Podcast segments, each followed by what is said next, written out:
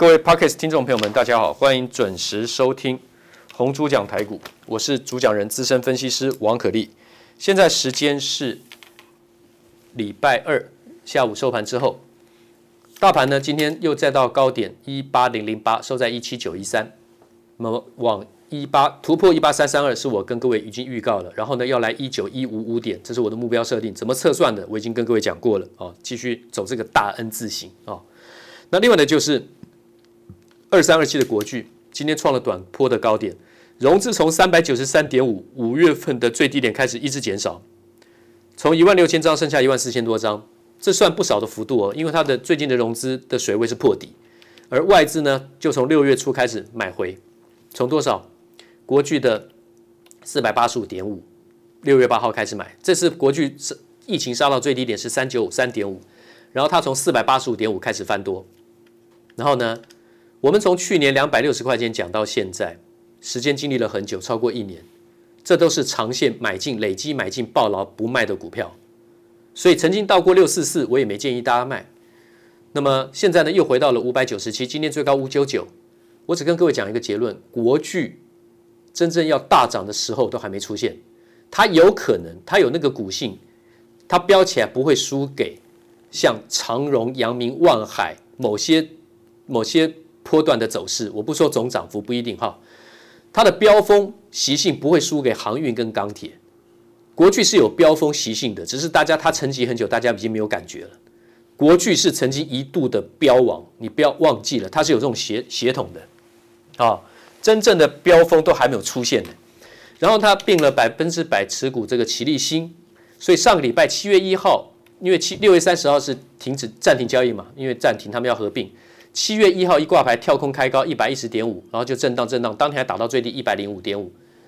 当天的换股买进就是对不起，当天的买进跟国巨本身就有套利，就已经有有差不多七八趴的价差了。所以外资那天大买七千五百一十八张，他买到最高当天也不过一百一十点五，今天来到多少？一百一十五点五。这只是低档刚刚翻扬的。那当然上个礼拜我也有带我的客户，后面他之前没有买到比较便宜国巨的，那就买奇力新，因为反正要并入国巨嘛。年底前如果要卖奇力新，有赚到钱卖，OK。现在买反正已经赚钱了，一百零八、一百零九买的，现在一百一十五，小赚一点。那如果说到了年底趋势越来越好，就不用卖啊，就等于是换股成国巨啊，也 OK 啊，五张换一张嘛，一张多一点嘛，对不对？好，所以这个是比较，我认为是已经深思熟虑、很谨慎，而且符合未来成长需求的做法。那国巨今天自己讲，你看到今天报纸讲说，春田畅旺 MLCC 需求，MLCC 就是基层陶瓷电容的意思。好，那么国巨是全球晶片电阻第一大厂，MLCC 是第三大厂。但是你注意哦，但是董事长陈泰铭表示，以国巨的全球竞争对手来看，包括春田摩拉塔、TDK、德国的这个利特电子，就是 Little Fuse 啊，以及美国的这个 vshare 啊，威视科技。这四家业者来讲，他们毛利率都在三十五到三十八 percent，但国巨是三十九趴哦，主要就是通路布局强，它并了五 G 的这个高频微波的像这个普斯，哦，再来你也知道，去年已经并入营收满一年的这个基美，基美是氮电容，我们讲了非常非常多次，电动车一定要用到的高阶的被动元件，它布局它并了这两家公司就是一个大战略，所以。国巨、奇力新当然是可以买。如果说是以做多的角度来讲，那不不买国巨要买什么？